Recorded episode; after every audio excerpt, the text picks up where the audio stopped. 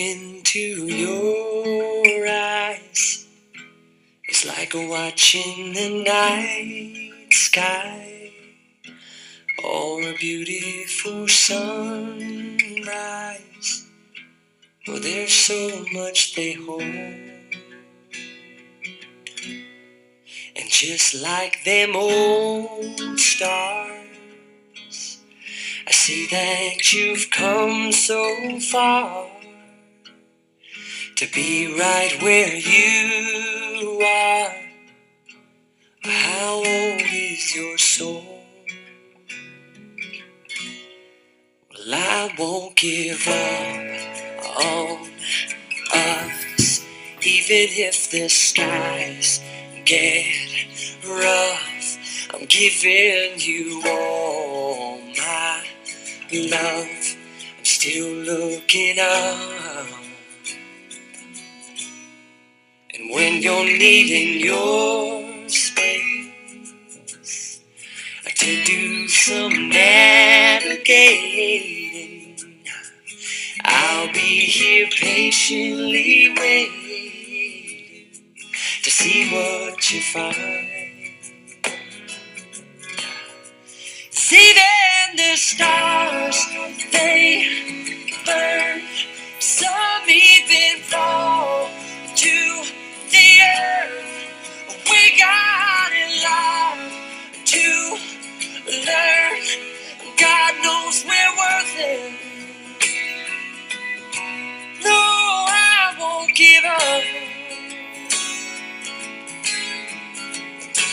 I don't want to be someone who walks away so easily. I'm here to stay and make the difference that I can make. Our differences, they do a lot to teach us how to use the tools and gifts we got here. We got a lot at stake. And in the end, you're still my friend. At least we did intend for us to work. We didn't break, we didn't burn. We had to learn how to bend without the world caving in. I had to learn what I got and what I'm not, and who I am.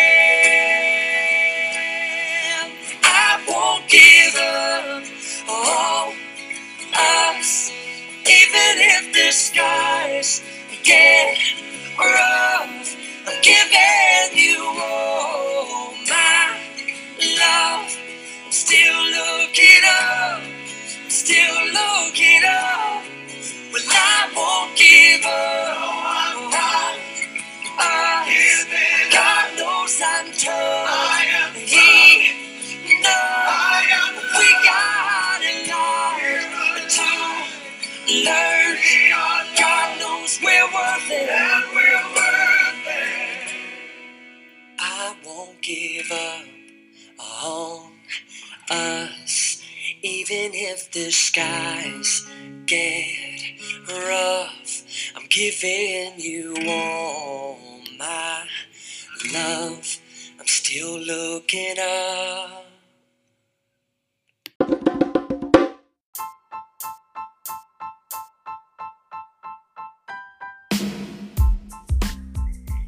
Hola, muy buenos días, muy buenas tardes, muy buenas noches. Eh, me da muchísimo gusto saludarte en este episodio de Emprende con propósito con Ana Laura Domínguez. Y bueno, pues el día de hoy voy, voy a hacer algo un poco diferente que los podcasts anteriores y esta semana te voy a dar una recomendación de un documental que vi este fin de semana que se llama Kiss the Ground y justo empecé con esa canción de Jason Marx que eh, habla, eh, que dice que no voy a, eh, digamos, rendirme, ¿no? Aunque pase lo que, todo lo peor que tenga que pasar. Y básicamente esa es la invitación de este documental de Netflix que se llama Kiss Ground y que a mí me, me pareció súper interesante digamos, lo que, la perspectiva que, plantea este documental, ya que eh, nos muestra una mirada muy positiva de cómo podemos combatir esta crisis ecológica. Y eh, bueno, y esto lo podemos hacer a través de eh, almacenar carbono en, en, la Tierra, ¿no? este documental es narrado por el actor Woody Harlenson y dirigida por Joshua Tickel y Rebecca Harold Tickel, y que también tienen otros documentales eh, que generan conciencia como The Big Fix y Pump. Entonces, desde mi perspectiva, me gustaría rescatar estos tres puntos importantísimos del documental. El primero de ellos es que la película eh, toca el tema del uso excesivo de los pesticidas y que eso está haciendo que haya un problema de desertificación pues bastante grave. Es decir, varias zonas del planeta Tierra se están quedando eh, prácticamente sin agua, ¿no? O sea, digamos en desierto. Dos, eh, la producción de carbono es necesaria para poder producir tierras fértiles y a su vez si, hay, eh, si tenemos tierras fértiles o sanas, tendremos alimentos sanos y a su vez una humanidad sana. Y finalmente propone algunos métodos que pueden ayudar a combatir esta crisis eh, ecológica y dentro de ellos es este método que se le conoce como la agricultura y la dieta regenerativa. Ahora bien, me gustaría primero empezar por explicar un poco qué es esto de la desertificación. Y bueno, la desertificación consiste en una degradación persistente de los ecosistemas de las tierras secas producidas por las variaciones climáticas y la actividad del hombre. La manera en la que estamos cultivando los alimentos principalmente los monocultivos, está generando la desertificación. Es decir, nuestro suelo se está enfermando y muriendo, por lo que muchas especies de animales y seres vivos mueran o tengan que migrar a otros lugares para sobrevivir, y eso a su vez modifica los ecosistemas. Las causas de la desertificación son humanas y climatológicas, y bueno, las primeras influyen eh, factores indirectos como la presión de la población, los factores socioeconómicos y de políticas, y fenómenos de la globalización como las distorsiones en los mercados internacionales de alimentos, y factores directos como los patrones y las prácticas de uso de la tierra y los procesos relacionados con el clima. Una propuesta para combatir la desertificación y equilibrar estos ecosistemas es generar la producción de carbono, que es lo que ocurre en la naturaleza de manera natural para lograr tener suelos ricos en nutrientes. Sin embargo, esta última propuesta requiere de un cambio de paradigma, como lo muestra este documental, en los métodos de agricultura tradicionales, ya que requiere de planeación, dejar al ganado libre, es decir, que haga su trabajo, y cultivar varios productos en una misma parcela. Esto es un reto porque no hay como tal alguna política pública que apoye estos cambios. Sin embargo, en el documental muestran el ejemplo de dos granjas que ya están haciendo esto de manera individual y los resultados han sido muy buenos.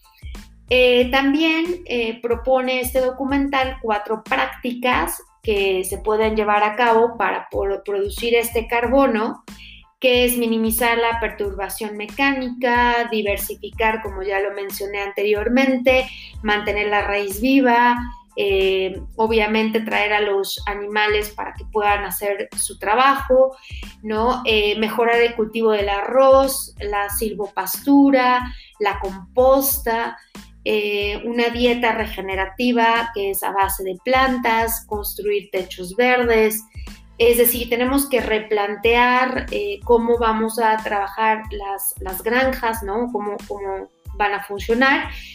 Y bueno, el documental muestra varios ejemplos y desde mi perspectiva, el que a mí más me, sorprendió, claro, el, el, de las granjas está increíble, pero fue el último de este caso en China, donde reclutaron a un grupo de personas, investigadores, e, en fin, como eh, ambientalistas, todo este grupo multidisciplinario, en donde llegaron a un lugar donde prácticamente había una destrucción ecológica así impresionante, o sea, podrías decir aquí no va a haber vida nuevamente, y convirtieron ese lugar en un paraíso y ese paraíso ahora ofrece empleo y mejoró muchísimo la calidad de vida de las personas que habitan en esa zona, ¿no?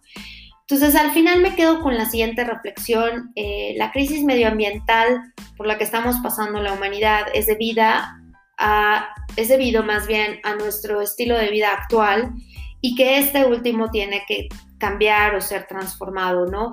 La decisión, por supuesto, que está en cada uno de nosotros y a mí me gustaría como cerrar este episodio con estas dos preguntas. Em, ¿Qué mundo te imaginas en los próximos cinco años? ¿Y qué mundo te imaginas para las futuras generaciones? ¿Y cómo te gustaría que este fuera? Es momento de empezar ahora mismo, sino cuándo. No dejes de ver este documental, te va a gustar muchísimo y eh, me encantaría escuchar tus comentarios eh, sobre este documental y pues poder rebotar algunas ideas. Y pues bueno, eso sería todo por el día de hoy. Hasta la próxima.